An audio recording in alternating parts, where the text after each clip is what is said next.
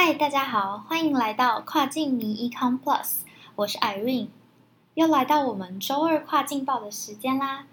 那这周呢，各国电商市场有还蛮多新消息的 update，让我们一起轻松的 follow 一下吧。第一个新闻是，欧盟表示电商增值税 VAT 将会有大改革，自二零二一年七月一日起生效。那主要就是欧盟这边为了让现行的 VAT 制度能更简单，然后更符合现代的国际商业模式，所以就做了这个税务上的变革。那以下就跟大家简单更新一下主要的改革范畴。第一个呢，就是欧盟内 with the EU 销售货物给消费者的部分，废除了远程远距销售的门槛以及相关增值税的发票规范。也就是说，当欧盟境内的卖家销售货物给消费者时，将自动课征货物目的地国的增值税。第二个，跨境销售 （Non-EU countries），只当跨境销售货物至欧盟境内的消费者给欧盟境内的消费者时，VAT 的免税门槛将被废除，并导入新进口的一站式平台 （Import One Stop Shop）。因为欧税相关的制度和规范都蛮繁琐的，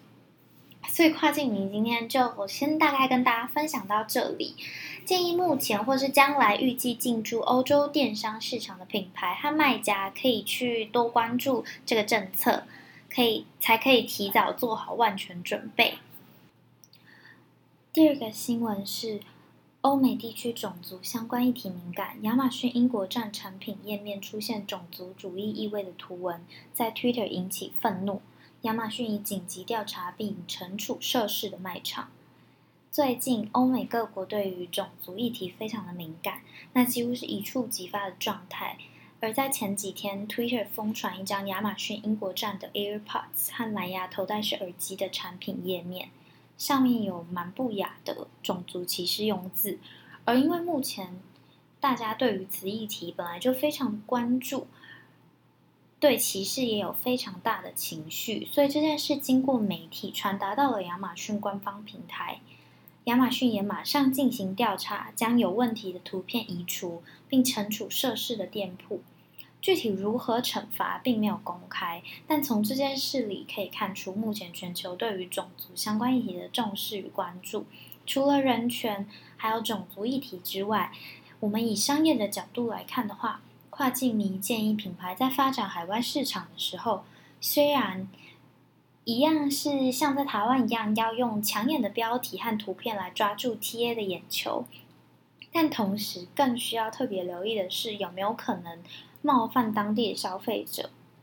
若是不够了解当地的文化习性，有可能在不自知的状况下，让之当地的消费者有一些不好的感受。那这样子的话，品牌就很难有再发展的空间。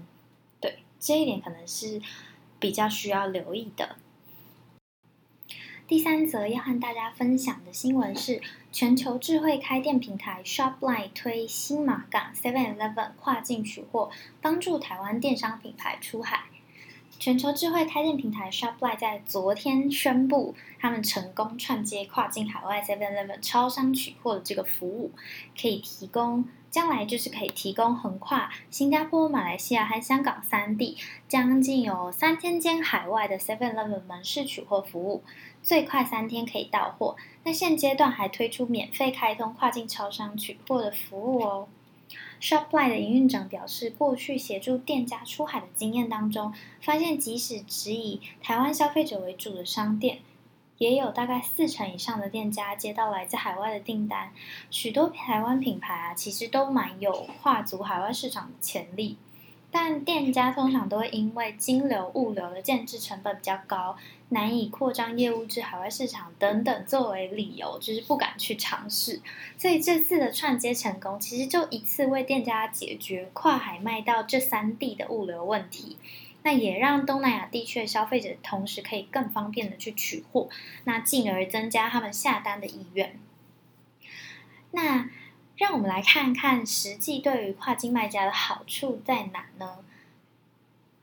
这样子流程其实是这样子的：消费者在官网下单后，店家就只需要透过后台系统列印出格式化的寄货标签，粘贴在商品后，一并出货到 Seven Eleven 的泰山海外仓储中心。那后续呢，就会由 Seven Eleven 的跨境物流服务去将商品送到海外消费者的手上。那在货品状况追踪方面，因为 Shopline 订单管理系统和 Seven Eleven 超商取货系统串接整合了，所以商家在发货之后呢，只要登入 Shopline 的后台，就可以随时查看从发货到达至取件的一连串的订单物流状态，然后还可以及时回复消费者相关的配送疑问，其实也是提升了商家的物流管理效率。听起来是不是还蛮无痛的？跨境迷觉得有意前往东南亚市场的跨境卖家，赶快免费开通跨境超商取货服务，然后开始向南向布局吧。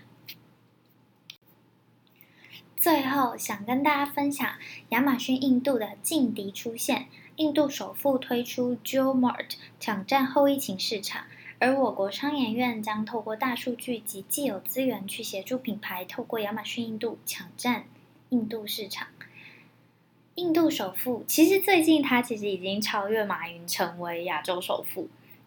印度首富呢，积极打造科技巨头 Geo Platforms，分析师之预测说，他的最终目的啊，是打造每个印度人生活中必不可少的应用平台，而这样的平台一定不会缺少电商购物的功能。那为什么 Geo Platforms 所属的电商平台 Geo Mart 值得亚马逊忧心呢？让跨境民先简单跟大家 brief 一下印度市场的近况。现阶段，印度其实还是蛮依赖杂货店的，占零售市场的百分之七十。那其中百分之九十是没有经过规划的社区小店，称为 Kiranas Kiranas，不知道怎么念。如果有人知道怎么念，可以留言或是寄信告诉我们。那我们先把它想成我们过去类似我们过去的 g a m a d i a n 这里就先称它为 g a m a d i a n 而印度的线上食品杂货市场规模很小，今年价值约三十亿美元，以它的人口来说不算规模大的。那由于疫情和经济封锁的影响，规模目前正在迅速扩张中。其实整体的线上购物需求都因为这次的疫情的关系加快成长，然后也加大很多。那亚马逊虽然在印度早有布局，但是对当地消费者而言，目前不是那么的实用，因为目前的规定之下，亚马逊的基本必需品其实蛮难交货运送的，非必需品又不允许销售。那既然这么多的东西暂时买不到，消费者当然就会先转向当地的高玛店去购买各项必需品。那高玛店最大的缺点就是难以追踪库存，所以供货不一定很稳定。那此时如果引入 Geo Mart，帮这些小商店去追踪库存，让他们成为合作伙伴供应商，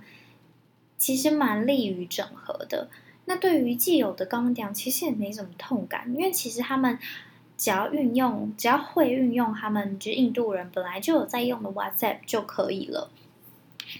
所以就是其实当更。在印度的各电商巨头使出绝招时，Geomart 对当地市场的熟悉度就成为他们的必杀技。懂得如何让既有卖家还有原本印度当地的消费者无痛的使用他们的产品和平台。那未来亚马逊印度将如何应对？跨境民这边还蛮期待的。那我这边想多补充一些近期商研院提供的进军印度的一些实用的建议。因为印度印度的国土很大，拥有很多元的文化，那南北气候也差很多，所以人种、语言、市场通路和消费行为都有蛮明显的差异。所以这边是不建议卖家把印度整个视为统一的一个市场，需要根据地理区域的消费特性去制定不同的策略。那评估应该集中资源优先进入哪一个区域市场会比较明智。举一个有趣的例子，南印度的消费者因为日晒的时间比较长，所以肤色比较深，所以无论男女其实都蛮偏好美白保养产品。同时间呢，北印度消费者因为五官和脸孔均偏向欧洲人，肤色相对白皙，所以偏好保湿功能的保养产品。这其实就是一个还蛮明显的例子。所以有意进军印度的品牌和卖家，可能需要花一点时间去做功课。那也可以关注一下商研院相关的消息。近期商研院有和亚马逊印度合作，透过一些大数据的资源去辅导台湾品牌进入印度电商市场。那目前这还算是一个蛮新兴的蓝海，所以如果就是有兴趣啊，那或是有本钱的卖家，还蛮适合当先锋。那和商研院的合作，也许也能帮各位省下很多不需要走的冤枉路。好，今天谢谢大家的收听。跨境迷每周二五都会更新节目，在 Apple Podcast、Spotify 和 Sound On 都可以找到我们哦。如果你喜欢我们的节目，记得订阅接收最新消息，或是留言 email 告诉我们你还想听什么。跨境迷下次更新是六月五号星期五，我们下次见喽。拜拜。